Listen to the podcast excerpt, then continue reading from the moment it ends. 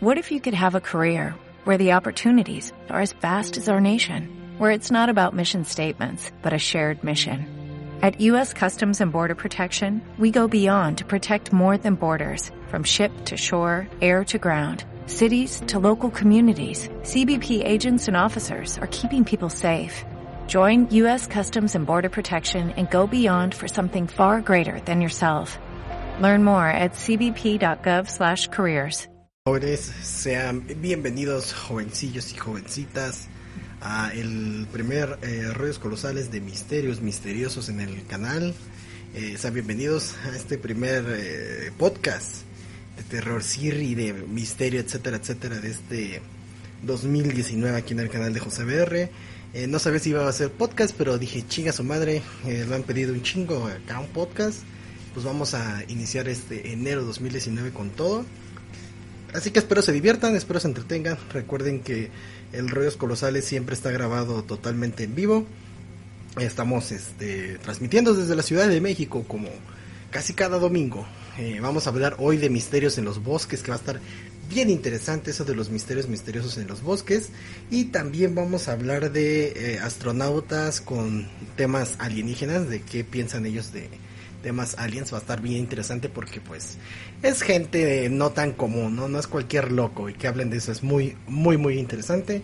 Así que espero se la pasen bien, espero se diviertan, espero la pasen acá chingón y pues nos divertamos. Saludos a Batra, a Diego Mendoza, Dark Lord, eh, Gianfranco Zárate, Ultra Z, Tristán Yael Bautista, Juan Carlos Etina Sarabia, Micael RM, Desler Fischel, eh, que andan por aquí, Yuch Ayala 255, los Bryans que anda por ahí, Pablo Sánchez, Harley Quinn, Trapito Único y Diferente, Alfredo, Alfred. Alfredo Sánchez Pérez, Bus Boss que anda por ahí, Iker Omar Zamora Morales, Osvaldo Betancourt que anda por aquí, eh, los espero se diviertan, este, muchas gracias a los que lo ven resubido, muchas gracias a los que lo ves en vivo y a todo, todo el pedillo, saludos a Eddie Random, a Batra otra vez que no escuchó, Crash 888, eh, Micael R otra vez, Juan Salvador Larra Barrón, de Demons Triple X, ahí saludos.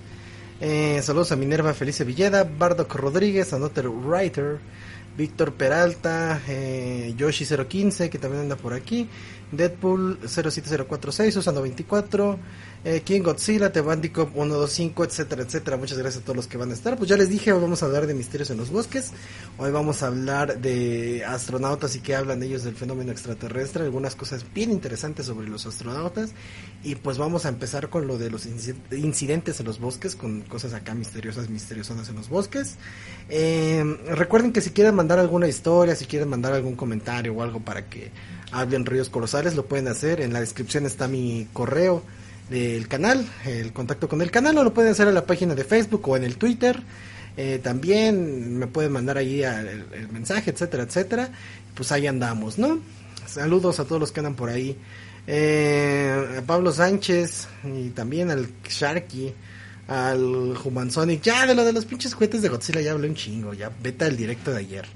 Eh, pues vamos a hablar de lo de los, este, de los misterios en el bosque, que es yo creo que uno de los temas que más me llamaron la atención en estos días, porque pues los bosques, el que tiene bosques cerca o ha llamado o ha ido a algún este eh, a un bosque, siempre son, son lugares muy bellos, pero también son lugares que envuelven misterios, que envuelven un poquito de qué hay más allá de lo que ven nuestros ojos. En en, la oscuridad del bosque, ¿no? Les digo, es, un lugar muy bello para estar, es, un lugar muy bello para acampar, pero al mismo tiempo es un lugar bastante mmm, frío. Es cuando te envuelve la naturaleza, cuando estás en, el rollo este natural, cuando te sientes frágil, cuando te sientes que estás, que eres el pequeño punto en este mundo tan locochón. Y es, es muy interesante, la verdad que es muy, muy, muy interesante. Eh, saludos a Oscar Mora Snake que anda por ahí. Eh, vamos a hablar de, el primer caso que pues es un incidente que pasó en un bosquecillo de en, Nueva York. Es un tipo que, encuentra docenas de anuncios de gente perdida en un parque allá en Nueva York. Pues bueno, este chavo va en medio de una caminata eh, cualquiera en Suffolk County, New York, y a las orillas del parque, en ya propiedad privada, empieza a encontrar letreros de gente desaparecida o sea, de esos de se busca, de recompensa, etcétera, etcétera, de gente secuestrada, que no tiene paradero, ¿no? Este chavo avisa a la policía y al investigar dan con el dueño de la casa de esa zona, que dice que los pusieron por adorno eh, para una fiesta de Halloween. Esto fue el 3 y también fue el 4 de octubre. El 3 lo encuentra y el 4 avisa. El chavo regresa el 31 de octubre para escuchar o ver la supuesta fiesta de Halloween en este lugar.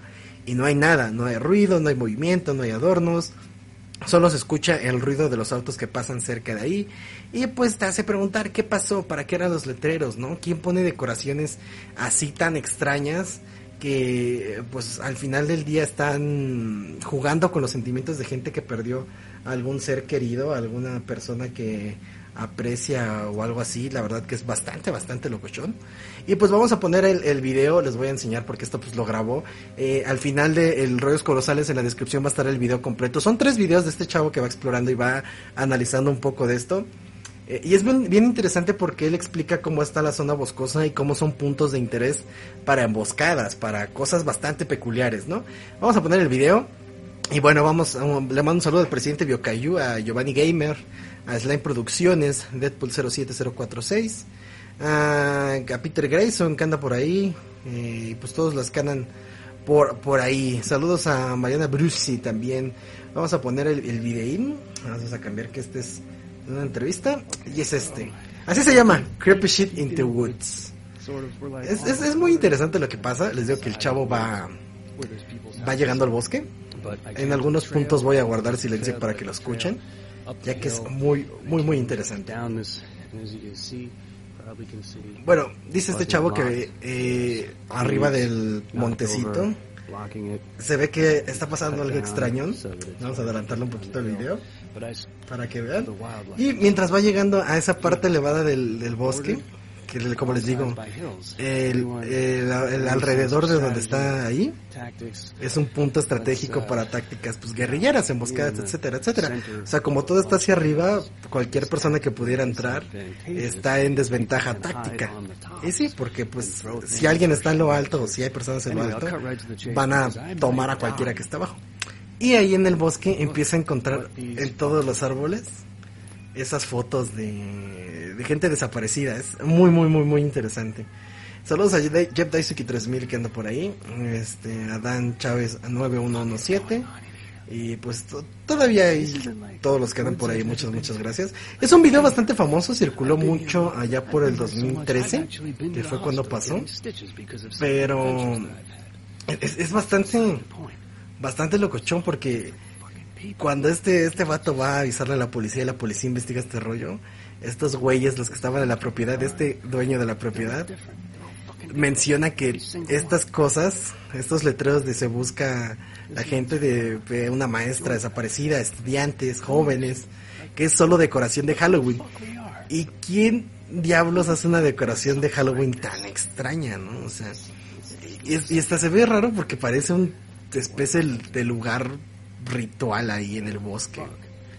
Eh, dice por ahí, yo lo vi con un primo y ya no salgo de mi casa. Saludos a Luis GGT, que anda por ahí, saludos. Sí, Finte Gamer acaba de empezar. Este. Eh, sí, esta, esta historia siguió expandiéndose. Les digo que este primer video fue del 3 de octubre de 2013, 2016, no me acuerdo. Fue el primero de tres, es la primera parte. Eh, en la primera, pues se investiga todo este rollo. Es, cuando se lo encuentra en su caminata de la tarde allí en Nueva York pues se saca de pedo, dice que qué chingados está, que acaba de encontrar, ¿no? O sea que tú vas caminando por el bosque y de repente te empiezas a encontrar como un tipo de sitio, de un ritual o un campamento donde empiezan a poner este pues, letreros de se busca, letreros de gente desaparecida, etcétera, etcétera. ¿Quién hace esas cosas en el bosque? Este vato le llama a la policía, le dice a la policía que investiguen esto que es muy sospechoso, lleva la evidencia, eh, la policía va a investigar el 4 de octubre de 2013 o 2016, les digo que no me acuerdo. Ya cuando van a investigar, el dueño de la casa les dice que es decoración de Halloween, que simplemente es una decoración de Halloween porque el 31 van a tener una fiesta de Halloween. Este vato no se queda con las ganas y va el 31 de octubre a la misma locación y la locación está vacía. Hay letreros de que no pase, hay, hay bardas, hay, pues ya saben, de esas cosas para que no entre gente pero no se escucha nada de una fiesta y obviamente en un bosque tan tranquilo como el que están viendo se escucha fuerzas, el ruido, la gente. De hecho, al fondo se escucha este, se escuchan carros pasando, el sonido de, de, lo que es el tránsito común que está por la zona. Pero bien, o sea, simplemente tú vas por el bosque o el parque o donde quieras, no sé, y te encuentras eso en medio de la nada. Al menos tratas de encontrarle un, un, sentido, ¿no? O sea, ¿quién hace eso? ¿Por qué haces eso? y, qué, qué, misterios encuentras en, los bosques, ¿no? O sea, esta es una de dos cosas que voy a hablar porque eh, es, les digo, lo que me sorprende. De en las partes lejanas de lo que casi nadie transita en el bosque, eh, encuentras esto. No, no voy a mostrar los tres videos porque el segundo video y el tercer video pues es el tipo yendo al bosque ya no encuentra nada, pero simplemente se empiezan a hacer sus comentarios de por qué quitaron todo, ¿no? Si eran sus decoraciones y solamente estaba decorando. ¿Por qué pusieron bardas? Pues qué, ¿Por qué pusieron el alambrado? ¿Por qué ya no puedes entrar? ¿Qué pasó? O sea, ya no siguió este vato haciendo la investigación ni nada, porque ya no podía entrar, porque pues no, ya no hubo ninguna manera de, entrar. E, este vato, les digo que les voy a dejar los videos, el, link al video a los tres en la descripción de, este video cuando termine el, el Rollos Colosales. Muchas gracias a Tokufan del Tokusatsu que se suscribió. Eh, pero este vato nunca quiso sacar dinero ni sacar, hacerse famoso en YouTube por esta cosa. Les digo que tiene los tres videos en su canal y son los videos más vistos. Y no es como, como ese video de un youtuber de juegos que según eh, en un videojuego era un muerto y era un niño muerto y un mensaje medio mamón y no sé qué tanto pedo. No, este vato solo grabó lo que encontró, le pareció muy sospechoso, lo quiso compartir con la comunidad. hizo como que un cierre a estos eventos y hasta ahí. Pero les digo, es sumamente eh, bizarro que esto, esta cosa pasara. Sí, sí es delito tener estas cosas que de no tener un uso. Pero pues les digo, ¿quién hace esto, no? Y además si, si ven las hojas que donde tienen estos letreros de desaparecidos, son hojas de carpeta, son protectores de carpeta pero ¿quién hace eso, no? O sea, e-, es, bastante extraño. Es como si fueran sus, sus pruebas o sus recompensas o no sé. Parece algo, algo de locos ahí. Bueno, por ahí dice, este, algo anda mal. Sí, es, es muy raro. O sea, el chavo no siguió nada, no, no quiso sacar fama de esto, no quiso hacer más dinero, no quiso, ahora sí que buscarle lógica al asunto donde no había, o sea, bueno, no lógica, como que tratar de resolver un misterio que no podía resolver y pues pues pasó. Eh, dice por ahí, yo vivo cerca de una serie de cerros y si llegas lo suficientemente lejos vas a encontrar pentagramas, pescados y monedas que se supone si las recoges te dan mala suerte. Sí, de hecho mi querido Dessler Fischl, eso es bastante interesante. El misterio aquí, el misterio de este rollo es para qué eran los letreros. ¿Por qué pusieron una serie de letreros de gente perdida, de gente desaparecida en los árboles, en una residencia privada. ¿Quién hace eso? Porque no tiene mucho sentido. el otro misterio es que este vato dijo que era decoración de Halloween para una fiesta, una fiesta que nunca pasó. Y bueno, es como está diciendo Desler Fischl, en los bosques, en los cerros, en lugares despejados así boscosos, etcétera, etcétera, siempre encuentras cosas muy raras, o sea, en casas abandonadas en los cerros, en, México, en, México es donde tenemos esto más, más que en bosques, en casas abandonadas cerca de cerros, despobladitas y eso, encuentras pentagramas, encuentras velas negras, ves grafitis satánicos, pentagramas locochones, es, es algo muy raro que ¿Qué hace esta gente en esos lugares tan despejados? ¿A qué hora lo hace? ¿Por qué lo hace? ¿Y qué cosas suceden en esos lugares? Les digo, la, la idea de este, de este chavo es que en una región apartadísima de un bosque de Nueva York, encuentra esto. Y es, es un lugar donde muy poca gente pasa. Este chavo pues, está haciendo su caminata porque es, digamos que aventurero, le gusta encontrar lugares, le gusta pues pasear, hacer marcas, ver hasta dónde llega, etcétera, etcétera. Y pues este termina encontrando estos letreros de gente perdida, de gente desaparecida en la nada, en una especie de campamento que no tiene ni lugar de ser ni nada. es, ah, es raro. Sí, exactamente, como dice Anton eh, Diabuen, donde nadie te ve, donde nadie te escucha. Ah, es, es, es, sumamente, sumamente bizarro. O sea, y, no es algo, no es algo que esté lejano de la realidad. Les digo, si ustedes van a, si son de la Ciudad de México, por ejemplo, Cerro pues, de la Estrella, etcétera, etcétera, las, eh, las casitas abandonadas, sí encuentran signos de brujería. O de hecho están parques de la ciudad. Yo aquí por mi casa, aquí tengo unos parquecitos, y luego me he encontrado de, en la basura tirada del parque, velas negras, que luego luego ves que esas velas son hechas para brujería. En el Autódromo Hermano Rodríguez en Ciudad Deportiva, que también me queda un poco cerca, me he encontrado, bueno, hemos visto que luego están dejados los, los gallos sin cabeza. Y obviamente ese pedo no es nada común. Muchos sabemos que ese pedo es para brujería, para sus rollos. Y, les digo, eh, también si vas al Autódromo Hermano Rodríguez o si ibas antes que cuando había muchísimo muchísimos árboles, si te, te llegabas a encontrar cosas feas, si te llegabas a encontrar este gatos colgados, cosas así, es, es muy muy loco lo que puedes encontrar en los bosques. Les digo que son lugares este misteriosos, son lugares relativamente comunes, pero e, e, encuentras estas cosas en lugares alejados. Lo que llama la atención del misterio en general es ¿qué pasó? ¿Qué hacían ahí? ¿Qué hacen ahí? ¿Qué hace esa gente cuando nadie los ve? ¿Qué, Qué, qué, raro misterio. Se supone que este chavo está viendo que, que, estos rollos que está viendo son como jaulas, como lugares trampa. Además de que en cierta parte ve una pala y dice, ¿para qué están usando la pala? ¿No? O sea, eh, algunos teorizaron en los comentarios de estos videos que probablemente el que vivía ahí o los que vivían ahí o los que habitaban en ese rollo tenían esos letreros de se busca porque ellos desaparecieron esas personas. La verdad es que nunca se supo, la verdad es que es un misterio que sigue volando, que sí está verificado si fue la policía, si investigaron, si hay barreras de ya no pase, si es imposible pasar este ahí a la propiedad este, les digo, este chavo no quiso sacar ningún provecho del video, no lo vendió, no lo publicó, no se hizo youtuber, no nada, simplemente este vato uh, logró hacer sus tres videos, el video donde la primera vez que es este que lo encuentra estas cosas, el segundo donde regresa y ya no hay nada, y el tercero donde va el segundo el supuesto día de Halloween, donde iba a ser la fiesta, y no hay nada, ya está prohibido el paso, ya no puedes entrar, ya hay barreras de no pase, etcétera, etcétera. Pero les digo, el gran misterio es aquí, ¿ustedes qué hubieran hecho? Esta es el, la pregunta que les hago yo. ¿Ustedes qué hubieran hecho en caso de este chavo? ¿Se esconden en, en un lugar cerca ahí y se dan cuenta? O quieren tratar de investigar o saber qué estaban haciendo en ese lugar, o huyen del lugar y simplemente se tratan de olvidar de lo que acaban de ver.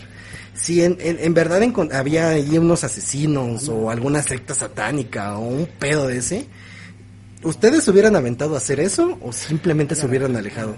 Les digo que son misterios que quedan ahí volando. Ah, hacen cosas pero nada buenas. Sí, sí, sí. ¿Ya leíste la creepypasta de 1999? No, no, no la he leído.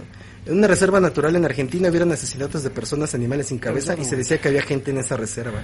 Saludos a Héctor Bañagas y pues como dice Micael, luego hay hay hay testimonios de, de, gente que como este bosque del suicidio en Japón, muchísimos suicidios, eh, se han encontrado personas muertas ahí, han habido infinidad de casos raros que han encontrado en los bosques.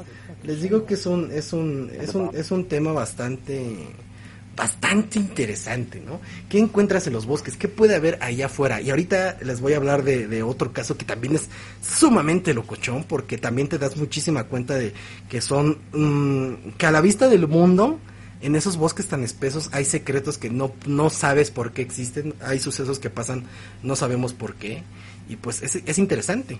Eh, saludos a Leva55, el Bautista Coronel, eh, de Desler Fisher ya lo saludé. Nomi González, un, un beso. Pues yo quería, yo la verdad sí me iría de ahí. Eh, a mí me da mucha ansiedad eh, ponerme en ese lugar. La verdad me daría mucho miedo. Porque pues estás allá a la deriva. Aunque tengas un cuchillo, aunque estés entrenado, este güey se ve que se veía que sabía de tácticas de combate y supervivencia.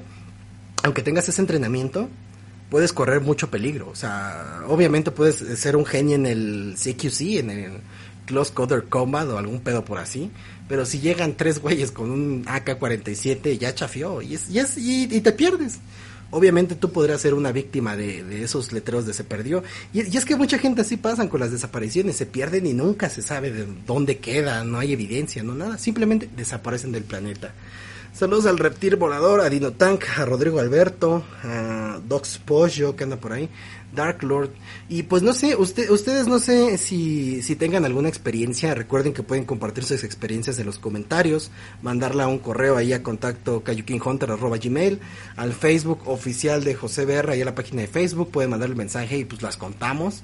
Eh, ya saben que a mí me gusta leer sus comentarios y pues digan ustedes qué opinan de este caso, qué se imaginan que fue, qué hubieran hecho en su lugar, qué no hubieran hecho. Pero ahorita, de, terminando este rollo de, este caso, vamos a hablar de la choza de Redwood, que también es un caso sumamente locochón. Y pues vamos a, se los va a contar, en verdad también los va a sacar de pedo bien cabrón. Saludos a Lisette Barragán, a Jaca Burto, a Manuel Núñez, Naomi González, ya la saludé. Eh, Crash 888, no sé si los saludé por ahí. Another Ritter dice, yo creo que era una escena del crimen porque hay tantos letreros. Mariana Bruce vuelve, Josmas Rodríguez, que he oído de las leyendas de dinosaurios de los bosques. Sí, mi querido Josma, ya hicimos un podcast especial de eso, del Moquele Bembe, del Mela Touca, del Casai Rex. Hay un podcast de eso. El Melcho está crudote, por eso no vino el Melcho. Saludos a Eric López, a Godzilla Fan 1954, que anda por ahí, a Anton, Anton Diabuen, Armando Arellano, Lord Angel, Dice, sobre los carteles de desaparecidos en Guanajuato, la gente los raya con groserías machistas, sobre todo cuando se trata de mujeres. Qué triste, qué loco. Y sí, sí tiene razón. De hecho, en las tumbas de las muertas de Juárez también están súper grafiteadas. Son lugares raros, o sea, Créanme que los lugares abandonados en las ciudades, están ciudades grandes, no ni siquiera en los pueblos, son lugares sumamente bizarros. Son, créanme, hay marcas de brujería, hay marcas de rituales, de graffiti, etcétera, etcétera. Eh, en verdad, si un día tienen la oportunidad de ir a un lugar cerca de esos o por azares del destino se acercan o pasan por ahí, se siente una vibra muy rara cuando ves esos lugares con pentagramas o los rastros de brujería. Y les digo, son, son lugares donde se aleja la gente. ¿Y qué pasa, no? Es, es más, este... Um, es, es, es raro, simplemente es raro, es misterioso, ¿no? Dice, tenemos de niños solíamos ir con mi papá a los bosques y había... que Siempre escuchaban a alguien hablar. Ah, luego escucha historias de Wendigos, hombres osos, rituales del diablo, dice Desler Fisher. Yo creo que pudo ser una broma y el que los colocó al ver la controversia tuvo, los quitó. Bueno, como dice Bautista Corodel, pudo ser una broma, pero la cosa es que eh, este pedo se supone que estaba en una parte lejanísima del bosque, o sea, y para que te fueras a encontrar eso ahí en una parte lejanísima del bosque como para broma, sumamente random. Pero pues quién sabe, tal vez si era un espantagente. Eh, Alfredo, ¿qué? Alfredo Sánchez Pérez, en el ya desaparecido Atlantis una vez encontré un cráneo de caballo. Mira, mi querido Alfredo Sánchez, él, él, él habla del Atlantis, del que está aquí en la Ciudad de México, ahí por Chapultepec. De hecho, si, si, si tienen la oportunidad de ir a las zonas eh, olvidadas de Chapultepec, ahí por donde estaba el trenecito y esos pedos, se van a encontrar muchos grafitis de, de brujería y esos rollos, ¿eh? O sea, sí, sí encuentras cosas bien, bien locochonas ahí, olvidadas, abandonadas. Y bueno, en el Atlantis creo que todavía te encontrabas los leones marinos, todavía era era locochón. De muñecos poseídos también hubo un, un este un podcast de muñecos asesinos, de, muñecos poseídos y cosas así. sí lo hablamos. Una vez fui a un bosque en Puebla y vi un pentagrama con varios cuchillos y jeringas alrededor, además de órganos. ¡Qué loco! Eddie Random, aquí donde vivo no hay nada de eso ni leyenda tienen. Creo que lo único más interesante que me ha pasado es cuando vi una luz en el cielo. Saludos a Eddie Random. Henry Gamer, un saludo. Iker Zamora Morales. Yo he ido a un buen de cementerios y me tocó una vez fuimos de noche y me sentí observado. Bardock Rodríguez, yo fui a Atlantis, pero los policías no nos dejaron entrar. No, no puedes meterte a Atlantis, tienes que meterte a escondidas por atrás. Eh, el Parque del Reino Mágico en Veracruz o la casona de la Nahuala en Puebla, me quedo tío al escuchar voces, dice Sonic 32. Yo la otra vez que fui a acampar en un bosque con mi amigo, yo encontré un cuchillo clavado en un árbol y una cruz locochón. La leyenda más famosa de Chapultepec es la de la casa de la tía Toña. Sí, fuimos a la casa de la tía Toña y no era la casa de la tía Toña, era una casa de un político. Fue muy interesante esa aventura ahí. Eh, dimos una pinche vueltezota para saber que podíamos llegar por Metro Tacubaya. Literal en 10 minutos llegas a la que es la famosa mm, leyenda de la casa de la tía Toña. Pero quién sabe, ¿eh? puede ser un pedo como la bruja de Blair, que, que si hay una casa ahí oculta de que la llegas por por medios medio satanicones o por medios fantasmales, pero la casa que supuestamente se ve en las fotos cuando buscas casa de la tía Toña, sí la encontramos, y era una casa de un político. Bueno, los de la zona nos platicaron eso. Perdón, estoy tomándole un traguito acá a la soda porque ay, ay, ay pues tengo que que hacer gargantita. Recuerden que eh, pues siempre compartiendo el podcast de Ríos Colosales ayudan muchísimo al canal, eh, compartiendo, dándole like, comentando, sugiriéndose a sus amigos, descargando, etcétera, etcétera. Ayudan muchísimo a este podcast de José BR y compañía. Eh, muchas gracias a todos los que están acá viendo viendo este rollo de, de, rollos colosales. Ya el Bautista nos mandó una historia, dice que, que, que va a contar una historia de terror. Eh, y pues ahorita nos la manda. Saludos a Yael Bautista que nos mandó aquí el pedidín. Eh, Arturo Huerta, nosotros encontramos un gallo negro sin cabeza en el patio de la bodega. Hasta los guardias hicieron reporte del gallo negro, posible brujería. Como dice Arturo Huerta, o sea, tú dijeras que la capital de México, aquí en Ciudad de México, no pasan estas cosas, pero a, a donde voy a pasear a mi perro he visto rastros de brujería y es un parquecito bonito. Es un parque donde gente va a comer y luego dejan residuos de brujería. Ahí en el Autódromo Hermanos Rodríguez, que es la deportiva donde se hace el Hell and Haven y el Corona Capital y eso, luego en la basura encuentras a los gallos sin cabeza y todo el pedo y dices, güey, esto es brujería. Es, es sumamente bizarro, pero bueno, regresemos a lo de el bosque, a lo de los, los casos acá tenebrosos, porque les voy a hablar de el misterio de la choza de Redwood. Está bien, bien interesante el misterio de la choza de, de Redwood, así que no se lo pierdan. Muchas gracias a todos los que están viendo el podcast, en verdad les agradezco muchísimo. A Antón Diabuen, a Naomi González, a Armando Arellano, Bardock Rodríguez, gracias por compartir sus historias, por ver el podcast. Y pues vamos a darles, eh, a darles, Mark Andre estaba marcando árboles, Mark Andre es ese viejito curiosón que están viendo ahí, como señales de paso. Y pues él ha vivido haciendo eso por mucho tiempo. Y a lo lejos, en una de sus caminatas por, un bosque al norte de la California, mira una extraña y peculiar cabaña en el bosque. E, este Mark toda la vida ha estado explorando ahí el bosque y pues dice que la choza estaba tan bien camuflajeada que podrías pasar unos 10 metros de ella, hacia relativamente cerca, y no podrías verla entre los árboles. Eh, de hecho, la choza se veía así, o sea, literal no la podías ver, no era era invisible. Y pues este este Mark dijo que la pudo ver porque estaba como a tres metros de ella y entre el, follaje la vio. Eh, Mark llama a sus amigos, a compañeros llamados Javier Nogueira y Nick Manfredonia para que lo ayuden a ver ese pedo y ellos traen a la guardabosques Heidi Grossman. Esta saca su pistola, ya ahí en la choza, esta es la choza de cerca, esta es la choza que encontraron. Eh, y ahí en, la, en la zona de, del bosque está, esta guardabosques, saca la pistola y dice que es la policía, que abran por favor. No abren, no hay signos de vida ahí en la, en la cabaña.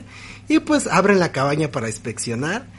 Y pues se dieron cuenta que dentro de la choza había raciones para que alguien viviera de manera pues medianamente cómoda lo que les pareció bastante, bastante raro, porque esta, esta choza estaba en medio de la nada, estaba perdida pues, literalmente ahí en el, bosque. Eh, se supone que el último rastro de civilización de la casa estaba como a tres kilómetros, o sea, y eso para la casa del guardabosques, estaba bien raro, había provisiones, había libros, había este hierbas, etcétera, etcétera, estaba muy curioso. Total que toman unas fotos, inspeccionan la casa, había un desastre, había un desastre afuera, un desastre adentro deciden irse para pues, levantar el reporte y deciden regresar dos, tres días después a desmantelar la cabaña, ya que pues es ilegal que un lugar así en el, esté en el bosque, en un bosque público. Y de repente cuando regresan a la cabaña, para su sorpresa, la cabaña ya no estaba. La cabaña se había ido, solo había quedado este símbolo donde estaba la cabaña, este símbolo que están viendo ahí en su pantalla y no había marcas de, de, materiales enterrados, no había marcas de cosas quemadas, no había marcas para seguir rastros a donde habían ido el individuo, los individuos que estaban ahí en, en la choza, fue un escape limpio. La duda pues es quién o quiénes estaban en esa cabaña, por qué la construyeron, qué estaban haciendo ahí, qué querían, cómo se llevaron la cabaña, cómo la desmantelaron tan rápido y en, eh, tan limpio, ¿no? Es, un misterio súper un enorme misterio el de la cabaña de Redwood. Y pues ahí queda el misterio. ¿Ustedes qué piensan? O sea, esto fue verificado, fue, sí fue verificado por las autoridades, no fue como que una leyenda urbana. Hay fotos, hay, hay este, ahí está la historia, están los testigos, etcétera, etcétera. Eh, esa, esta es la famosa cabaña, como pueden ver, no es una cabaña chiquita, la verdad que sí la desmantelaron súper rápido para lo que era. Y en silencio, como pueden ver alrededor, había muchos árboles, muchas ramas, etcétera, etcétera. Y de lo que estaba así, esta, esta chocita, a que quedara nada más esto ahí en ese pedazo del bosque, qué loco, no, no saben qué es el símbolo, no saben si es una, alguna marca, este, de alguna secta, alguna marca de alguna pandilla, etcétera, etcétera. Esta a lo mejor era la cabaña de, del tío, de la tía Toña, ¿no? Pero pues bueno, este, este es uno de los, de los otros misterios eh, que va de la mano con lo de este chavo que encuentra los letreros en el bosque, porque les digo, es para imaginar, ¿no? Es para que te pongas a pensar cuántas cosas bizarras no hay en los bosques de todo el mundo, ¿no? O sea, eh, digamos en... ¿Qué quieres? Un bosque relativamente cerca. en mm, este el desierto de, las, de los leones, yo creo, ¿no? Ahí por ahí donde hay medio zona boscosa, por ahí haya algún campamento bizarro o algún lugar, un campamento donde donde hagan brujería y todo el pedo, ¿no? O sea, puede haber, este, o, en las zonas de carretera donde también hay bosques también que pudiera haber alguna cabaña donde este secuestran gente o hacen rituales, un pedo, ¿no? O sea, es sumamente locochón, ¿no? Dice Metal saludos. Eh, ¿Qué te le daría más miedo encontrarse una secta de Godzilla encontrarse con Shrek? Bueno, Shrek es amor, así que no me daría miedo encontrarme con Shrek. Eh, saludos a Osvaldo Cruz que anda por ahí. Eh, la casona de Flash. Qué grande vivía ahí. Eh, la casona viviente. Sí, ¿no? ¿Qué, qué, ustedes piensan? O sea, ustedes, ¿cuál es su... ¿Cuál es su pensar? ¿Qué pasó con la cabaña? ¿Qué había ahí? O sea, dejando al lado que fuera una secta satánica, un pedo así, puede que haya sido una persona que se quería alejar de la civilización, era su lugar privado, era el lugar para pensar, para estar con la con la este con el bosque, etcétera, etcétera. Pero bueno, ¿por qué se fue ahí, no? Y cómo se llevó la cabaña en putiza y tan limpio, ¿no? Es sumamente, sumamente bizarro, ¿no? Eh, y, y, y también imagínate la cara de que haces, ¿no? Cuando llegas a ver la casa y de repente ya no hay nadie o ya no hay nada. Es sumamente bizarro que haya que haya pasado algo así. Dice que Gianfranco que no se cree de la, de la caballa, pues no te digo que lo creas, pero simplemente pasó, están en las evidencias. Eh, es una historia bastante interesante, la verdad que a mí se me hizo súper, súper, súper interesante. Como les digo, es, un, es sumamente locochón lo que puede pasar en los bosques. Eh, si ustedes tienen historias de bosques, historias de estas cosas, sería súper interesante escucharlo. Siempre hay historias en lugares abandonados, en lugares alejados de todo, o sea, siempre hay algo raro que pasa por ahí. Y, y es, y es curioso porque les digo, el bosque es tan grande, los bosques son tan grandes, tan espesos, tan misteriosos, que pueden suceder infinidad de sucesos locos ahí y prácticamente nadie se enteraría o nadie se ha enterado, ¿no? O sea, qué cosas no han de haber sucedido en los bosques. Si los árboles pudieran hablar, qué cosas no contarían, ¿no? Sería muy locochón. Eh, yo sí iría con un cuchillo, una, un 9 milímetros y una aplanadora. eh, era la de la corporación cápsula de Bulma. Igual y sí, ¿eh? Eh, un bosque es de los lugares más aterradores que hay. Pues sí, los bosques siempre son misteriosos, son bellos, pero cuando te pones a pensar en la inmensidad del bosque y los misterios que pueden este, guardar, es sumamente bizarro. Te, no sé, te pega muy fuerte lo, lo, lo, loco que puede ser estar en un bosque. Dice, a unos amigos de mi hermano en su peda en su, en su festival se quedaron jetones, despertaron, despertaron y estaban rodeados de güeyes vestidos de negros, salieron corriendo y uno de ellos se perdió. Qué loco, cabrón. Acá en Toluca tenemos un cerro que se llama Tesorona. Este nombre se le debe a una gruta que está en la misma cima de este, porque ahí se dice que una mujer fue sacrificada por una secta y se aparece. Qué loco. Eh, saludos a Draus Cayu que anda por ahí. Si tuviera un stand de, los yoyos, ¿cuál quería? Pues yo creo que quisiera tener a Star Platinum, la más rotona. Tiene al Zaguarudo. Eh, José no siguieron la flecha. No, se supone que sí siguieron la investigación, sí trataron de buscar rastros, sí trataron de buscar a dónde habían ido estas personas, pero les digo, no encontraron rastros de, ramas rotas, de dónde habían ido después, rastros de quema de objetos, de rastros de algunas cosas enterradas, o sea, simplemente se desaparecieron de ahí. Es muy locochón. Eh, un día fue de vacaciones a un bosque y me subí a una montaña con mi padre y parece que una cascada se dice que hay duendes. Qué loco. ¿Qué haría si estuviera ahí solito sin un arma? Pues me daría mucho miedo. Yo creo, es que si no has ido a un bosque, si no has ido a acampar en un bosque y no has estado en esa bizarra soledad que te, que te brinda un bosque, es una experiencia bella, pero es que no encuentro la palabra. Es, es, es muy abrazadora, o sea, Uh, casi siempre que vamos al bosque vamos con algún campamento, con amigos o vamos cerca del, del, camino que es o a un picnic, un pedo por el estilo. Pero si te ha tocado ir a un, campamento alejado, un campamento tipo supervivencia, un pedo por así, eh, a veces el sentimiento de estar en el bosque es, abrumante. Te sientes pequeñísimo en el bosque. Eh, no sabes qué hay más allá de lo que ven tus ojos. Es, es sumamente bizarro. Les digo, si un día tienen la oportunidad de visitar un bosque, de quedarse a acampar en un bosque, no les digo que se vayan a perder, porque pues, sí hay gente que se pierde en el pinche nevado de Toluca por salirse como tontos. Pero en verdad, si si se pueden a pensar y se pueden un momento a, darse cuenta que hay más allá de lo que ven sus ojos, en el lugar desconocido a, donde no entienden y no saben, es, es muy abrazador ese pedo, es muy locochón. Eh, José una vez me subí a la azotea y vi que mis, mis vecinos estaban haciendo brujería. Pues, eh, ay, pues no quiero decir nada, pero dice mi mujer que aquí también mis vecinos hacen cosas locochonas. Así que quién sabe. Me dice que la otra vez vio que estaban en la mesa poniendo velas y todo el pedo. Yo no sé, yo no me meto en eso, pero a veces tenemos estas cosas sobrenaturales más cerca de lo que pensamos, cabrón. Ah, y el amigo Alex, el amigo Alex, no, quién sabe quién sea. Mi maestro nos contó una historia de una persona con un sombrero por su ventana. Yo pensé que era Michael Myers. Un amigo dice que su familia tiene una batalla bizarra con las brujas en el pueblo de sus abuelos. Qué loco. Estaría bien interesante que te contaran toda la historia, Drauskayu. Uh, José, ¿y eso que hay bosques más grandes? Sí, sí, sí, hay bosques eh, impresionantes, o sea, los bosques canadienses, por ejemplo, es, es que es abrumante, o sea, luego nosotros vemos las cosas por televisión y esas cosas, y sí es impresionante, pero ya cuando estás ahí, ya cuando ves la, la magnitud de estas cosas, es, es otro nivel, es como, como cuando vas a la zona del silencio, si alguno ha ido a la zona del silencio, es es abrazador, les digo que son experiencias que sí te, sí te sacan de pedo.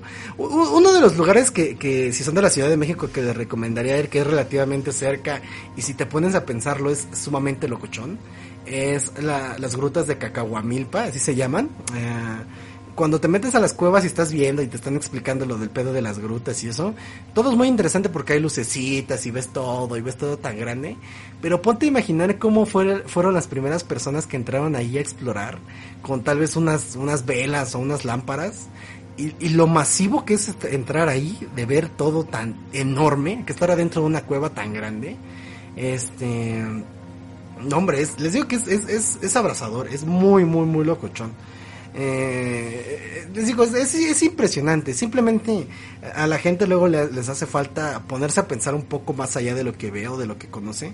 Porque es, es, es, este misterio que, que rodea nuestro mundo. Ni siquiera es que sean fantasmas, ni siquiera es que sean aliens, ni siquiera es que sean demonios, ni siquiera es que sean el Yeti o el Bigfoot. Simplemente el misterio que rodea gente que se está ocultando en los bosques para hacer sus fechorías, ¿no? Para hacer brujería, para secuestrar a alguien, para enterrar a un cadáver, un ejemplo así. O sea, les digo, en esa inmensidad de los, de los bosques, ¿qué tantas cosas no, no habrá por ahí? Es, es, es, es loco, es loco. Les digo, simplemente nuestro mundo es un lugar misterioso a veces aterrador, pero no deja de ser sorprendente, ¿no? El pie grande podría ser una especie de, gigantopithecus. Sí, de hecho sí se ha hablado mucho que, de que pie grande puede ser un, un gigantopithecus. Eh, pero pues es cosa de, compararlo con la ciencia, compararlo con la lógica, si podría estar vivo, ¿no? Un gigantopithecus. Eh, creo que yo siempre he dicho que no hay no tenemos los suficientes humanos para cubrir todo el bosque en general, todo el tiempo. Sí puede haber algo ocultándose en los bosques del mundo, sí puede haber una criatura que no hemos encontrado, todavía se siguen descubriendo animales. Yo siento que, puede ser plausible, o sea, puede ser, simplemente no hay chance, ¿no? Mm. Hay cosas que simplemente no tienen explicación, son los grandes misterios del mundo. Sí, exactamente, o sea, son son cosas que algún día nos van a terminar sorprendiendo. Es como ya lo habíamos hablado muchas veces, el fondo del mar es algo que conocemos, entendemos, pero jamás, eh, tal vez no en mucho tiempo, encontraremos y conoceremos sus más grandes secretos. O sea, ir, ir literalmente al, fondo del mar es, este, es casi imposible, si no es que es imposible. Eh, apenas han hecho los avances en la fosa de las Marianas, que es uno de los lugares más hondos del planeta, eh, descubiertos. Y no sabemos que, muchas cosas encierran ahí. O sea, puede estar ahí eh, un investigador, algún científico, dos, tres días, pero qué tal si el cuarto o quinto día salía algo más, más impresionante y por no estar ahí se lo perdió. O sea, esos son los misterios del mundo, como por ahí dijeron. Son, el, el mundo no deja de ser misterioso y no por eso y, eso no debe de dejar de sorprendernos, esos misterios. Hasta la humanidad es simplemente misteriosa, es muy, muy extraño. Eh, pues bueno, con esto damos por terminado lo de los bosques. Les digo que si les gusta el podcast, compártanlo. Ahorita vamos a hablar de los astronautas y los aliens, es un tema muy interesante. Les digo que si están en, Facebook, pueden mandar sus historias a el Facebook oficial de José BR, está en la descripción, o al, mail, contacto arroba o escribirlo en los comentarios con todo gusto yo los leo. La verdad que me encanta escuchar sus historias, me encanta leer sus historias.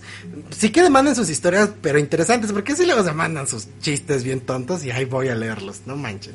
Eh, pero, muchas gracias a todos los que están viendo el podcast. Tenemos 90 viewers. Muchas gracias a los que lo ven resubido, a los que lo ven en vivo, a los que lo recomiendan, lo comparten, eh, le dan like, etcétera, etcétera. En verdad se los agradezco mucho.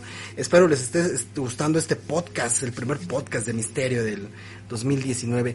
Creo que existen monstruos marinos gigantes. Sí, siento que sí hay eh, vida gigante. Ahí está el calamar gigante. O sea, la vida gigante en el planeta existe. Simplemente es cuestión de pensar qué es para ti un monstruo gigante. O sea, les digo, pero si sí hay animales gigantes en el mar. Simplemente no sabemos qué encontraríamos.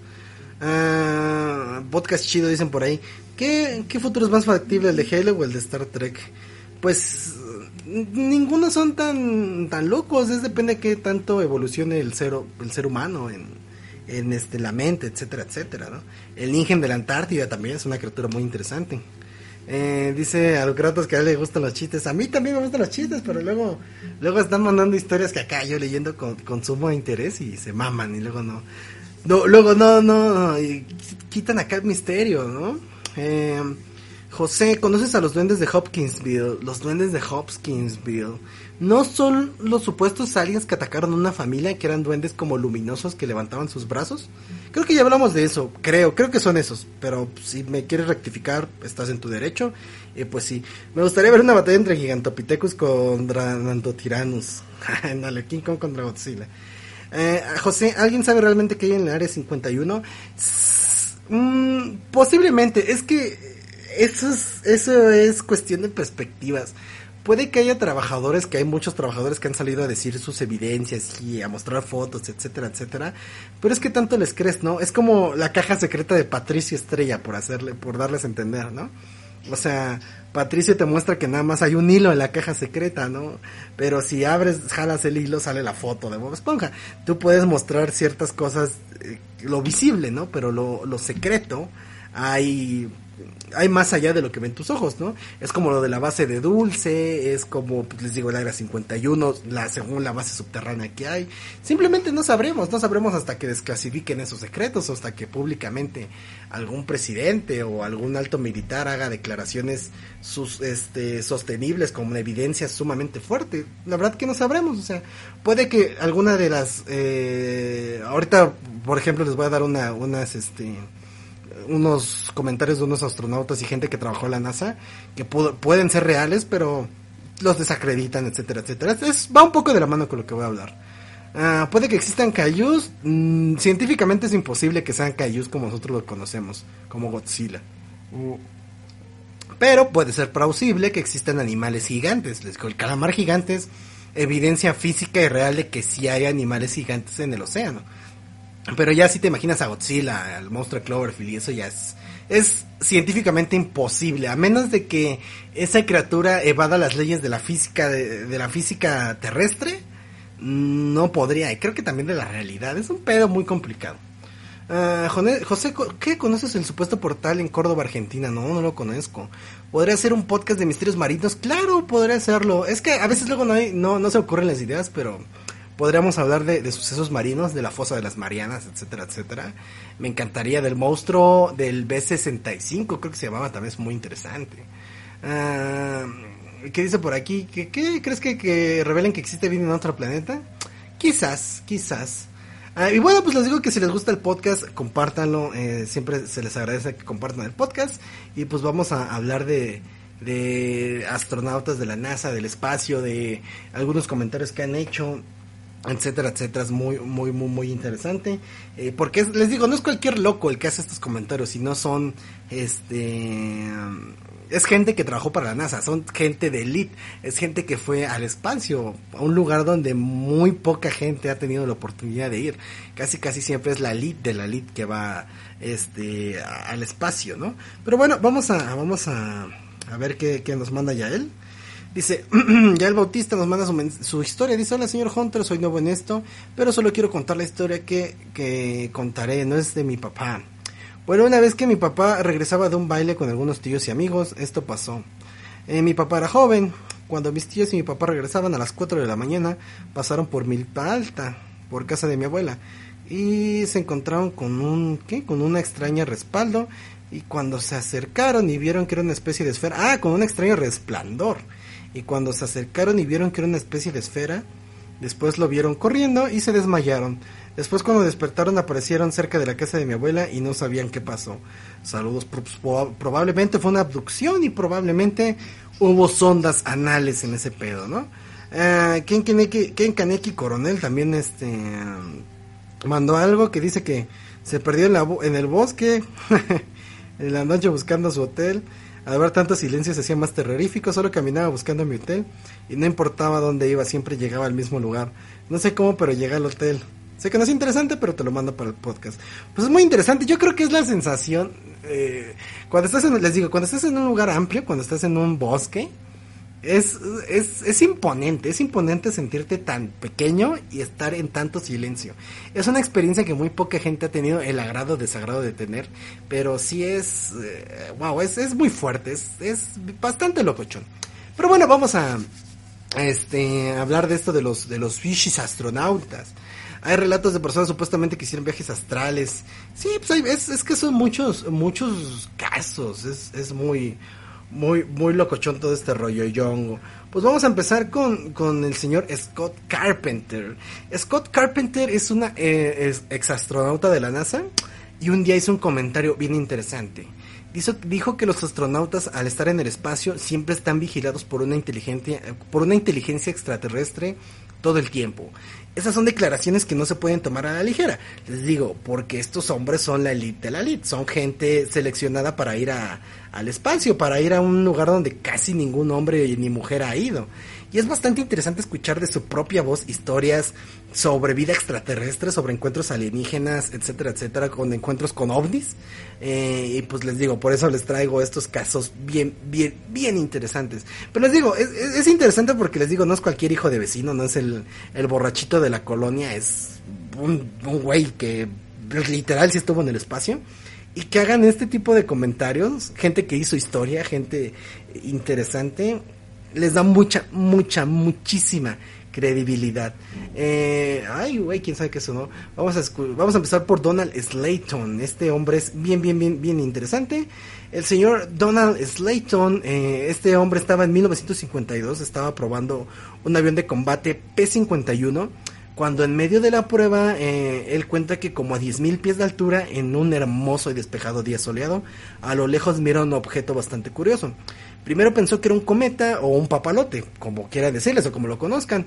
Eh, después al acercarse pensó que era un globo meteorológico por el color plata que tenía, pero al acercarse más se dio cuenta que era una especie de nave. Al momento en que la vio hizo un rápido movimiento, aceleró a gran velocidad y desapareció de su vista.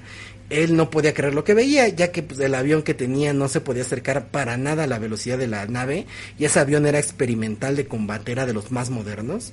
Y es muy interesante, ¿no? Que un hombre entrenado y capacitado para combate aéreo, para manejar un, un avión de prueba de alto pedorraje, por así decirlo, abiertamente diga que vio algo que no puede explicar y no puede comprender, que pues, literal vio un ovni y no les, les traigo porque también eso fue una entrevista, no fue simplemente como que lo dijo ahí en un papel y que no salió, ahorita se los pongo y es, es muy interesante, les digo, es muy interesante que la elite de la elite, que gente experimentada en el combate, etcétera, etcétera, vea esto, o sea, si a un, un piloto experimentado que trabaja para la NASA y está probando un avión experimental te dice, ahí arriba vio una especie de nave, ¿Lo vas a tirar de loco o le vas a creer, no? Eh, saludos a, Dave Caceres, que anda por ahí. Joseph Flores, también un saludo. Haría un podcast de videos, páginas misteriosas, raras, perturbadoras de internet. Eh, podría ser, pero pues necesito que me manden la información. Y claro, una nave, sí, un ovni, exactamente, un objeto volador no identificado. Saludos a Yegua Justin Pollo. Eh, que andan por ahí. Y pues bueno, voy a ponerles la entrevista. Voy a guardar un poquito de silencio para que la escuchen. Este, le voy a dejar un poco el micrófono. Eh, y les digo, es muy, muy, muy, muy, muy interesante. Que, que, pues este video lo vio en un, en un, en un vuelo de prueba. And I had plenty of gas and time, so I decided I'd just come back around and make a make a pass on it. And uh, I got around where I should have been coming back on this thing. All of a sudden, it didn't look like a balloon anymore. It looked like a, a saucer sitting on edge, about a 45 degree angle. I didn't have any gun camera film on board, unfortunately, or I'd have shot some pictures of it. And about that time, I guess whatever it was, for whatever reason, just took off climbing at about a 45 degree angle and and just accelerated and disappeared. And I, I obviously couldn't follow it with an old piston engine fighter. So uh, I turned around and went home. Pues esto es lo que, lo que dijo este hombre. Es lo que les dije de que vio la, la nave de los 10.000 pies, que estaba volando un avión. Hay a los que saben de inglés, prácticamente lo que les conté fue lo que le dijo este, este hombre. Y les digo que es, que es, muy, muy, muy, muy, muy interesante lo que dice este señor, porque pues es, es un, un, un aviador experimentado, es este señor Scott Carpenter, es un, un, un buen piloto, etcétera. Scott Carpenter, ya estoy, ya estoy locochón. A Donald Slayton, perdón, fue el que contó esto. Y, y, pues queda la entrevista, se las voy a poner ahí en, en, los, la descripción después de que termine para que la vean. Y pues ya es cuestión de que ustedes lo crean o no. Les digo, es un, es un piloto experimentado, trabajó para la NASA, está certificado, el hombre lo dijo, este... Es muy interesante. Si no lo entendieron, se los voy a volver a repetir. Lo que les conté hace como 5 minutos. Eh, dice que este hombre, que él cuenta que estaba como a 10.000 pies de altura, en un hermoso y despejado día soleado, a lo lejos miró un objeto bastante curioso. Primero pensó que era un cometa, un papalote, luego pensó, pues era imposible que estuviera tan alto.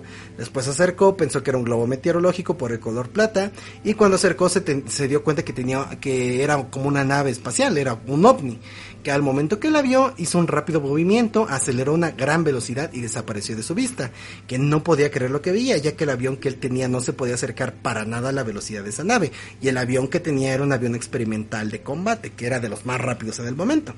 Es, es lo que dice en la entrevista, pero les digo, es, es, prueba de que lo dijo en la mera entrevista, si los que hablan en inglés, pues... Eh, son, son declaraciones suyas, no es inventado ni nada.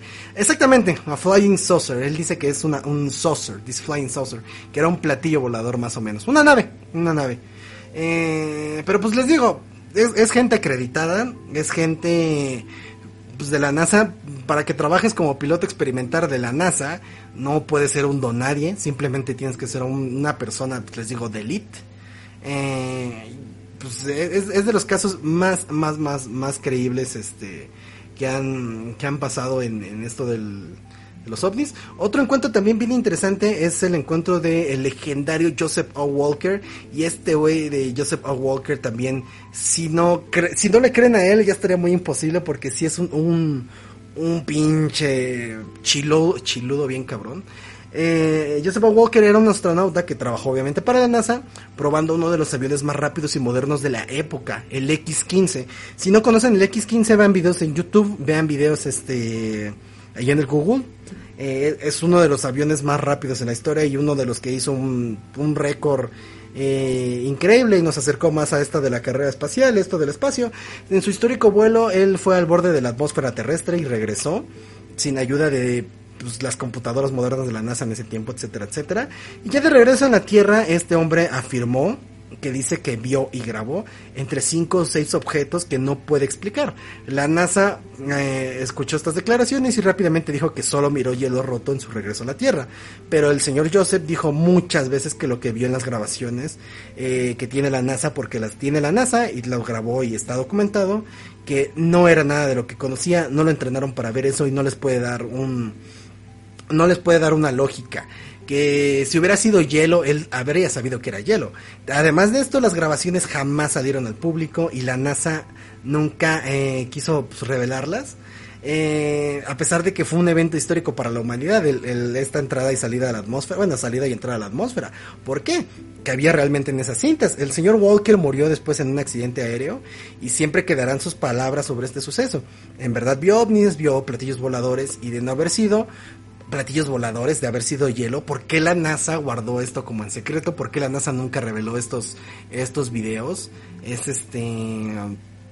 Es, es algo real, es algo verídico, o sea, pueden eh, checar sus, sus, este, sus credenciales de este hombre, lo que hizo este hombre es histórico, es algo genuino, les digo, no, no les digo que sean marcianitos verdes, no les digo que sean, este, grises, el marcianito, eh, marcianito cumbero y ese pedo, eh, es, es, es, muy interesante porque les digo, ¿por qué la NASA guardó esto, no? Si solamente grabaron hielo, si solamente grabaron esto, es como si ocultaran los videos de la, de la llegada a la luna, ¿no? ¿Por qué ocultarían un suceso histórico para la humanidad, para la ciencia, para, esta, ¿qué quieres? Las guerrillas, etcétera, etcétera, de los ojos públicos, o sea, es evidencia histórica, es algo muy, muy interesante por qué lo guardaron, por qué quieren evitar que lo vea el público en general, la verdad que no, se sabe ni qué pedo.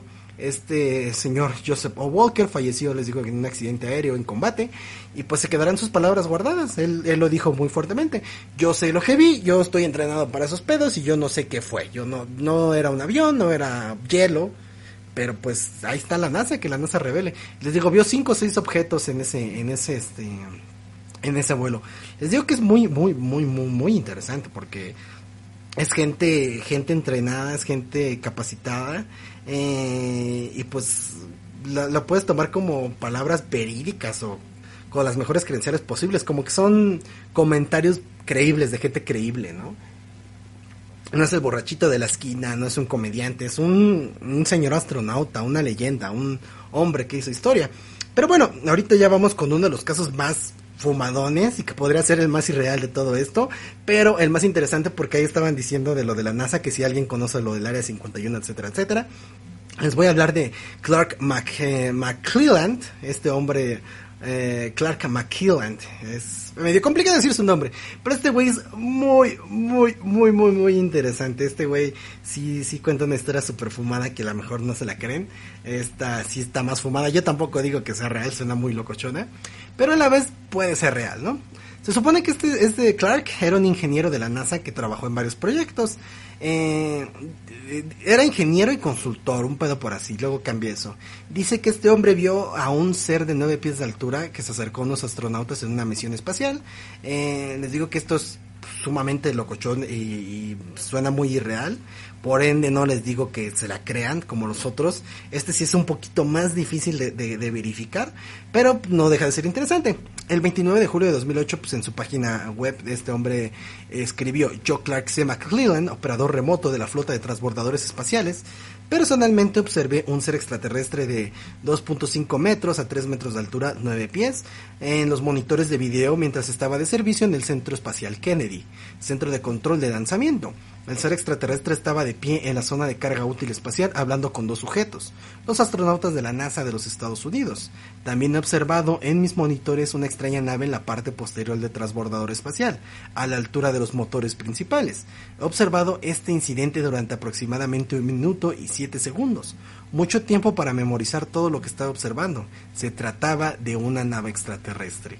También este señor mencionó que más gente había visto estos encuentros con seres extraterrestres en misiones espaciales de alto secreto, que hasta miró en su trabajo más de esos seres, cosas que, cosas que él no buscaba ver, pero al trabajar ahí pues las terminó viendo. Lo raro es que este hombre, eh, si lo buscan en la base de datos de la NASA, no lo encuentran en ningún lado, pero tiene mucha evidencia fotográfica y escrita de su trabajo en la NASA. Tiene fotos en lugares donde este güey, donde un civil, una persona común, común y corriente no podría estar, pero no hay registro de este vato, no hay registro de su trabajo. Eh, Clark siempre se ha mostrado muy abierto a enseñar todas sus evidencias, siempre cuenta las mismas historias, no ha habido equivocaciones en sus relatos, pero cuando se le cuestiona por qué no aparece la NASA, eh, siempre, dijo unas palabras bastante peculiares. Dijo que la historia es creada, manipulada y escrita por aquellos que son los más predominantes, que están del lado ganador de la nación, que tienen el dominio militar y político, que cualquier verdad que pueda ser más débil su control total sobre las masas jamás será tolerada y siempre será evitada es, es muy, muy, muy loco, ¿no? O sea, ¿cómo lo ven? ¿Le creen? ¿No lo creen? ¿Cómo ven sus palabras? Es este, es muy real, es muy real. Eh, les digo, esto se junta con, con, con, lo que habían dicho por allá, que es gente que dicen que no le pueden creer, pero yo creo que sus palabras, como él dice, ¿no? Si, si hay gente en el poder, ellos pueden manipular la historia, la historia a su antojo, ¿no? O sea, de que puede ser posible, puede ser posible. Nosotros no sabemos. Ahora sí que la historia o la vives o te la cuentan. Si la vives, eh, tú, tú sabes cómo pasó el pedo. Si te la cuentan, no puedes constar que así pasó. Es, es sumamente loco este, esta historia de este güey. Les digo, es, algo que no les digo que se la crean porque es lo más fumadón. Yo creo que a comparación, eh, a comparación de las otras personas, de los otros astronautas que sí están acreditados, esta sí, sí es más locochona pero tiene pruebas, tiene de dónde, de dónde pues, dar evidencia. Por ahí están preguntando, nueve pies son tres metros, dos metros y medio a tres metros más o menos. Mm. Bueno, por ahí dicen que este güey está bien drogado, etcétera, etcétera. Pero les digo, o sea, no sé si a ustedes les ha pasado como un ejemplo bastante chiquitos, que ustedes le dicen la verdad a su mamá o a su papá y ustedes saben la verdad y ustedes están diciendo 100% la verdad, pero sus papás como estaba, no estaban ahí en ese momento, no se la creen. Y pues te castigan y te cagan aunque tú estés diciendo la verdad, aunque tú estés eh, completamente diciendo la verdad, pero ellos son tus jefes, ellos te controlan, ellos dicen que está bien y que está mal y pues te la terminas pelando, ¿no? O sea, ¿quién quita que muchas personas han dicho la verdad, pero pues simplemente no te la crees? simplemente no le puedes creer o la gente, la demás gente, este, hace que no, no creas, hasta tú mismo, este, hasta tú mismo no, no te la crees, o sea, hasta tú mismo te sientes en el error, ¿no? Eh, es, es, complicado, les digo que es bastante complicado la, la historia de Clark McClelland, pero mm, yo, yo tomo una pizcarita de, de verdad, ¿no? O, que este güey no quería saber nada de esto, pero pues lo terminó viendo sin querer porque pues es su chamba, ¿no? O sea, eh, luego también en la chamba, ¿no? Te toca ver cosas que no quieres ver y pues eh, te toca ver al jefe con su amante, ¿no? Y dices, ching, ya valió verga, ¿no? O sea, es un pedo complicado, es un pedo complicado. Saludos a Benjamín Taylor, a Ignacio Portugués. Eh, estaría mamalón que hablara del hangar 18, dice Osvaldo Cruz. Podría ser. les digo que es, que es muy, muy, muy complicado, es algo muy, muy bizarrón lo que cuenta Clark McClellan. Creo que muchos de ustedes están tachándolo de loco y está en su derecho, lo que este güey es muy fumado. Pero quisiera saber, ¿ustedes qué le creen a este chavo o qué no le creen? ¿Qué sienten que sea un poquito de verdad o qué sienten que sea la, la mentira más grande? Pero es muy interesante. Y en última instancia, en último caso de, de estos astronautas, vamos con el, el, jefe de jefes. Este sí es sí es de los pesados. Vamos con Edgar Mitchell. Edgar Mitchell eh, fue el sexto hombre en pisar la luna. O sea, Edgar Mitchell está verificado, verificado por los libros de historia. Es un hombre, un astronauta hecho y derecho. O sea, ahora sí que ya hablar de una, una persona de los pocos que pisaron la luna es hablar de alguien grande en la historia, ¿no? este hombre hasta el día de su muerte siempre creyó en la vida alienígena y que la humanidad ya ha tenido mucho contacto con esta inteligencia alienígena. El señor Mitchell cuenta que le contaron muchas, muchas cosas y vivió muchas cosas, eh, muchas cosas como de segunda instancia. Dice que habló con descendientes de testigos originales del incidente de Roswell, Nuevo México, y que hasta habló con el hombre que llevó los ataúdes tamaño infantil a, lo de Roswell. El señor Edgar siempre dijo que él, pues, les digo, nunca vio realmente una entidad alienígena, pero que mucha gente con alto poder militar, alto rango político y científico le contó muchas, muchas historias sobre aliens. La NASA varias veces dijo que el doctor Mitchell es un gran americano, pero que no comparten sus opiniones sobre la cuestión de los aliens, ¿no? La NASA siempre dijo que no participaba en ningún tipo de encubrimiento sobre la vida extraterrestre en este planeta ni en ningún punto del universo. Pero además de esto, la, historia de, del señor Mitchell se conecta con la de Gordon Cooper, otro gran astronauta, de los astronautas originales, si quieren pensarlo así o decirlo así, que también creía firmemente en el fenómeno ovni y que cuenta que vivió muchas experiencias con extraterrestres que no lo dejaban mencionar, que pues el gobierno le prohibía decir, ¿no? Y, creo que, que, los relatos y comentarios de los dos hombres que acabo de mencionar, de Gordon Cooper y Edgar Mitchell, son testimonios de alto grado para creer. Pero bueno, después de todo esto, ¿usted qué piensa, no? Siento que es interesante saber que, que gente que en verdad ha estado en el espacio o cerca de la gente que va a ese lugar, hable de vida extraterrestre. Les digo, no es cualquier loco, son gente de renombre, son gente que ha hecho historia, ¿no? Pero ustedes qué piensan? Les digo que, que, el, mejor hombre para hablar de todo esto fue Edgar Mitchell, se puede decir que recientemente falleció. Pero como dice por ahí Arturo Huerta, ¿no? ¿Por qué tirar tu veracidad? ¿Por qué tirar tu legado a la, tu legado a la ventana para que te tire la gente de loco, ¿no? O sea, les digo, es, es esa lucha por, por decir la verdad, ¿no? Si solamente tú sabes la verdad y hay cien mil personas que te tachan de mentiroso, eh, eso te convierte eh, tu verdad en una mentira. Es, es, es, algo muy, muy, muy difícil. Les digo que es una lucha con la sociedad, es una lucha con el conocimiento, es una, una lucha con lo que podrías decirle realidad o falsedad, ¿no? O sea, les digo, pónganse, pónganse en esa situación.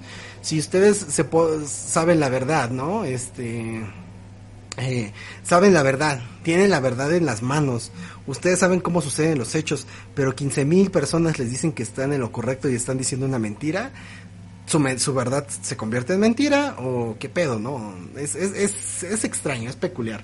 Eh, ¿Esto nos comprueba que haya vida extraterrestre en el espacio? No, no nos comprueba que haya vida extraterrestre en el espacio. Lo que sí nos, nos puede confirmar es que eh, podría pasar cosas eh, fuera de nuestra comprensión, que el fenómeno ovni extraterrestre sí fuera real, que tú que llegaste a ver una luz, tú que llegaste a ver un ovni, no estás loco, no eres una persona que vio algo que no debías de ver. ¿Por qué? Porque hay personas que de alto grado, personas históricas, eh, también podríamos hablar de políticos, de, famosos, de, de, les digo, de, de, astronautas, etcétera, etcétera, que han visto estas cosas, ¿no? Es que han, que han visto eh, estos, estos rollos tan, tan, tan locochones y pues mm, su credibilidad termina afectada, ¿no? Porque tratas de hablar de un fenómeno que para muchos es mentira, que tratas de hablar de un fenómeno que la ni la ciencia quiere aceptar al 100%, ¿no? O sea, es, es bastante, bastante triste. Es como dice Arturo Vuelta, ¿no? Jaime Maussan, por un ejemplo, ahorita sí ha tenido muchos errores, pero Jaime Maussan es un reportero de alto grado. Lo, lo, lo de la capa de ozono en Alaska, cuando fue en Alaska, eh, Jaime Maussan lo fue a reportar cuando recién empezó y un, un buen periodista, un buen este un buen periodista de investigación, se puso a hablar del fenómeno ovni y esto y con ciertos errores lo han tachado de tonto, de mentiroso, etcétera. Pero yo siento que es parte de la cruzada por encontrar una razón de ser. Yo en lo personal sí he visto objetos voladores no identificados, no sé si sean extraterrestres, no sé si, si sean marcianos, no sé si haya visto ovni. Yo sé solo que he visto cosas que no puedo comprender en el en, en los cielos de, de, de México, en los cielos de, de nocturnos, en los cielos de día eh, solamente sé que los he visto, no los puedo comprender, muchos de ustedes los han visto. Pero pues bueno, eso como eso que nos vuelve, ¿no? Nos vuelve mentirosos, nos vuelve locos, nos vuelve gente rara, nos vuelve eh, ¿qué nos vuelve, no? O sea, ¿qué nos vuelve eh, el ver este tipo de cosas, ¿no? ¿Qué, qué, qué persona te hace, no? O sea, les digo, infinidad de casos de gente que que ha visto cosas que no debía de ver que ha investigado cosas que no debía de investigar y los borran de, de, la historia, los tachan de locos, pierden a sus familias, a sus a sus hermanos, a todo, pierden todo por decir la verdad, ¿no? Es, es muy, muy, muy bizarro, ¿no? Uh, como dice Bruno la Estrella, solo hay una explicación todo aliens, exactamente, ¿no? Eh, pues es, que es, les digo que es, es, un poco de la cruzada por la información, ¿no? Es un, es un poco de, de, de todo este, este evento con, con los alienígenas. ¿Ustedes creen en los aliens? ¿Ustedes no creen en estos temas? Les, los invito a que lo comenten. La verdad que siempre es muy interesante escuchar sus comentarios, leer sus comentarios. Yo en lo personal sí creo, sí creo en la vida extraterrestre. Yo les digo de todo corazón, no para hacer acá controversia y todo el pedo. Yo sí he visto cosas que no me puedo explicar. No, no sé si sean ovnis, no sé si sean extraterrestres. Yo sí, sí he visto cosas que digo, wow, qué verga, ¿no? ¿Qué, qué acabo de ver? Eh, quisiera saber qué eran, claro que quisiera saber qué, qué eran, ¿no? Pues yo creo que una de las cosas más, más feas que le puede pasar al ser humano es quedarte con la duda y que no puedas resolver la duda. ¿eh? La duda a veces no, no, la duda no te mata, pero sí te perturba. Es, es el pedo, ¿no? Es, es el pedillo. Eh, dice que yo no pienso que esté loco porque muchos vimos una luz en el cielo. Pues a muchos les ha tocado, ¿no? A muchos les ha tocado eh, andar viendo estas cosas. Yo creo que a muchos han tenido un evento de estos y pues les digo, no nos hace locos, no nos hace mentirosos, simplemente nos hace gente que, que le toca ver algo que, que todavía no entendemos o todavía no vamos a, a entender. Como dice Slimmer, a lo mejor son drones, a lo mejor son aviones experimentales, o sea, simplemente todavía no sabemos qué son, simplemente son cosas que, que no podremos entender. Vamos a pasar a leer un poquito de las historias que nos mandan, etcétera, etcétera. Espero les haya gustado estos casos de los de los extraterrestres y los astronautas, la neta que siempre es muy interesante. Vamos a pasar a leer opiniones, vamos a comentar un poquito más de esto y terminamos el, el, el podcast City y vamos a leer unas historias que nos han mandado. Recuerden que si les gusta el podcast, compártanlo, denle like, coméntenlo, recomiéndenselo a sus amigos, descárguenlo, este, escuchen, si van, si, trabajan en Uber, pónganlo en Uber para que más gente lo escuche, etcétera, etcétera. Siempre tira un paro porque siempre es bueno escuchar a nuevos fans y leer a nuevos fans del, del show de Rollos Colosales, que lo, lo, hago y lo hacemos con un chingo de cariño casi cada domingo, ¿no? Cuando se puede. Bueno, Jaime Caraoncha, cara Anchoa, nos manda su, su historia del buen Jaime. Dice, en un, dice, hace algunos años un viejo amigo de mi madre, el cual vivía acá en la colonia donde todavía vivimos, nos contó que alguna vez logró ver a una bruja. Él estaba en su casa cuando miró por la ventana y logró ver un guajolote negro. Este se veía muy grande y entonces él decidió lanzarle una piedra. Cuando la piedra alcanzó al animal en una ala, este se empezó a retorcer. Entró a unos matorrales y cuando él fue a investigar, solo logró ver a una mujer blanca con un moretón en el brazo, el cual era más o menos del tamaño de la piedra que le lanzó el animal. Esta historia se complementa porque en la misma época cuando mi abuelo compró el terreno donde hicimos la casa donde vivimos, había una pequeña casa de adobe en cuanto que, que en que cuando la derribó encontró que había un pentagrama dibujado en una pared. Órale, pues muchas gracias a Jaime Caranchoa que nos mandó su historia sobre brujas. Y es interesante, les digo que esto no es ajeno a, la ciudad, no es ajeno a México, no es ajeno a todo el mundo. Eh, esto de la magia, de la brujería, etcétera, etcétera, eh, no, no, no, muchos no, no, creemos que sea como Harry Potter y todo el pedo del Wingardium Leviosa, pero puede que, que sea esto de energías, entidades, etcétera, etcétera, puede suceder. La verdad es que hay, hay cosas que tal vez no comprendamos, con gente que, cosas que no conozcamos, conozcamos todavía, pero puede ser, ¿no? Puede ser. ¿Existió vida en Marte? ¿Quién sabe? Puede ser. ¿Creen en los nahuales? Pues es historia interesante, pero yo la verdad no creo en eso. Dice Armando Arellano, yo en un sueño estaba en un lugar y vi una silueta humana y después de un segundo desapareció, ya no supe nada y desperté. Tal vez era eh, del sueño, mmm, cuando se te sube al muerto, creo que se llama apnea del sueño, el, rollo ese. Que te pones tieso, tieso como una riatota. Ahora que se supone que es más fácil tener evidencia en video, ya todos tienen drones y todo se puede confundir. Eh, mira, eso ya lo hablamos, mi querido Arturo, lo hablamos en un podcast de ovnis que a pesar de que tenemos tecnología actual, tecnología bastante, bastante fuerte, por así decirlo, en cuestión de cámaras, en cuestión de, de esos rollos de video, etcétera, etcétera, todavía esa tecnología que tenemos al alcance de nuestras manos nos acerca a la retina humana. Nuestra retina humana ve en millones de píxeles. O sea, por eso mismo lo que tú ves en, en, en, con tus ojitos no es lo mismo que lo ves con tu celular.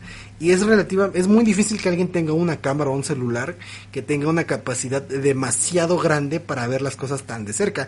Eh, creo que era lo de Antonio Ursi, que hablamos de los ovnis que él grabó con su cámara digital que tenía un, un pinche zoom de por mil, que se acercó hasta tal punto que sí esta vio los tripulantes de los ovnis.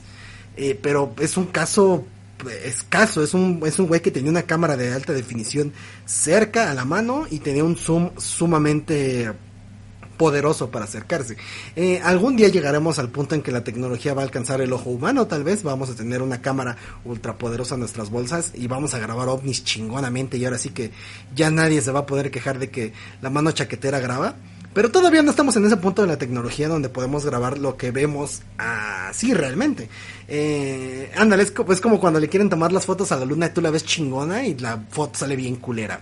Es, es cuestión de, de ese rollo de las... De, de, de, los pixeles y todo ese pedo, ¿no? Uh, creo que aquí mandaron otra historia. A ver. Ah, no, es un memín. muchas, muchas gracias por el memín a Juan Carlos Campa que anda por ahí. Pues yo creo que ya no van a mandar historias porque pues ya, ya no mandaron Nailla. Pero muchas gracias a Juan Carlos Campa que anda por aquí. A lo mejor son los Transformers, a lo mejor es Optimus Prime, quién sabe. Es muy interesante eh, todo este rollo. Les digo que es algo que a mí me hace creer, a mí se me hace muy interesante a mí se me hace muy, muy, muy profundo ponerte a pensar en estas cosas. Y pues yo creo que hasta aquí vamos a terminar este Rollos Colosales, el primer Rollos Colosales de Misterio del año 2019. Si tienen alguna historia que contar, es el momento. Si tienen algún comentario que hacer, es el momento, porque ya nos vamos, papayón. La gente sombra también, sí, también ya vamos a hablar un día de Shadow People. Nos han pedido que hablemos de Shadow People, que hable de, de Shadow People. Y yo creo que sí, lo voy a hablar este en, en, un próximo podcastini. Tu video se me pasa cada rato, señor José. Pues qué raro, porque ahora sí no se, ha, no se han perdido los cuadros acá en el video. Y hay una cámara que puede grabar los cráteres de la luna desde la Tierra. Pues sí, hay cámaras muy potentes, pero la cosa es que no está uh, tan sencillo que el público común tenga ese, ese rollo, ¿no? El siguiente rollo escocés puede ser de misterios marinos o conspiraciones sobre organizaciones secretas, sectas con primer, con miembros de alto poder. Podría ser, yo creo que el de secretos marinos no estaría mal. Hablaré de los gremlins de la película. creo que ya hablamos. Saludos a Dark Lord porque le jodí el sueño y yo creo que espantaba a varios. Pues de nada, chamón, espero se haya divertido. ¿Qué son los símbolos del disco dorado de la sonda Voyager? Recién me acuerdo, no, no me hagas mucho caso, pero lo de la sonda Voyager que mandaron eran sonidos de la Tierra, eran risas de niños, risas de diferentes países, saludos, sonidos de la Tierra, etcétera, etcétera. Era lo que venía en el disco dorado de la sonda Voyager que se perdió Juan de la Verga. Creo que era lo que mandó la sonda Voyager. Me acuerdo muy poco de ese pedo, pero sí eran. Lo que sí te puedo decir es que eran voces, saludos y sonidos de la Tierra, lo que se mandó en ese disco dorado. A lo mejor eran gemidos, quién sabe, ¿no? A lo mejor era un disco troll, ¿no? Estaría bien cagado que los aliens lo, lo reprodujeran y fueran gemidos. Em, sobre los furros, Simón. Yo en una ocasión me encontraba en el metro Indios Verdes, ya era de noche, salí en la tarde y vi una silueta en las vías del metro. No estoy muy seguro qué era, pero nadie me creyó. Puede ser, ¿eh? Puede ser que te hayas tapado con algo ahí paranormal ahí en el metro, con algún vagabundo también, quién sabe, ¿no? Saludos al perro de Tindalos, un abrazo que dice que buenos podcasts. Qué bueno que te divertiste, mi querido este perro de Tindalos, Eva 01. Yo el único ovni que vi lucía como una bola metálica que volaba a gran altura lentamente. Buenas noches a Iker Omar Zamora Morales. Eh, Ruidos colosales de misterios en las guerras, dice Socoyase. Podría ser, podría ser. Saludos a todos. Bueno, pues ya nos estamos este Terminando, vamos a despedirnos. Les agradezco a todos y cada uno que estuvieron en el podcast. Muchas gracias a los que lo vieron en vivo, a los que lo van a ver resubido, a los que lo bajan, a los que lo comparten, lo comentan, etcétera, etcétera. Muchas, muchas gracias. Lo de las llamadas al 91111, sí me gustaría hacer un podcast de eso, pero sí es muy perturbador. Yo creo que las llamadas de emergencia y eso es muy triste, cabrón. Pero Tal vez, tal vez un día nos animemos. Sí me gusta hablar de misterios, pero no de cosas que te joden metal, mentalmente, que te truenan con estrés, pero podría ser, no, no, no digo que no.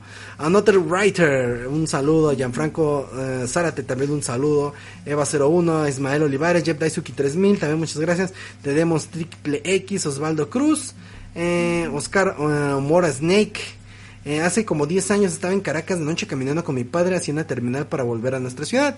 Vi hacia el cielo y vi una cosa que creí que era una estrella brillar y desaparecer. Qué loco. Eh, Deadpool que le gustó el podcast, muchas gracias a Deadpool, a Benjamin Taylor que eh, andaba por ahí, Arturo Huerta, como siempre, muchas gracias a Arturo Huerta que luego comparte los podcasts ahí con la bandita y luego se pueden escucharlos en las noches. Muchas, muchas gracias, Count. Eh, Armando Arellano, también un saludo a Dan Chávez 917, Eric López, Bautista Coronel, Juan Carlos Campa, un saludo, Luis Daniel Loredo, también un saludo a Bardock Rodríguez, un abrazo.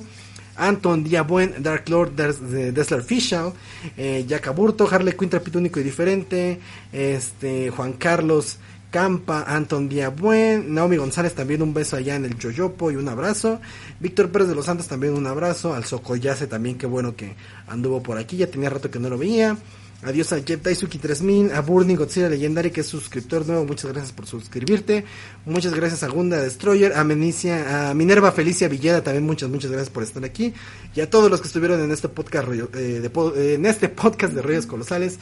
Nos estamos viendo próximamente, chavos, no sé si esta semana, no sé si la próxima semana, eh, pero pues nos estamos viendo, chavos. Un abrazo de todo corazón, muchísimas gracias. Que tengan un buen inicio de semana, un buen fin de semana, un buen día, depende de cuando vayan a ver este video. Y pues hasta la próxima. Saludos a Ciel Prime, sí, ya terminamos esta chingadera. Saludos a Reptil Volador, a CNArse. Ya terminamos este pinche rollo, chavos. Bye bye. A Rulos Tulos también, saludos. Bye bye. ¿No te encantaría tener 100 dólares extra en tu bolsillo? Haz que un experto bilingüe de TurboTax declare tus impuestos para el 31 de marzo y obtén 100 dólares de vuelta al instante. Porque no importa cuáles hayan sido tus logros del año pasado, TurboTax hace que cuenten.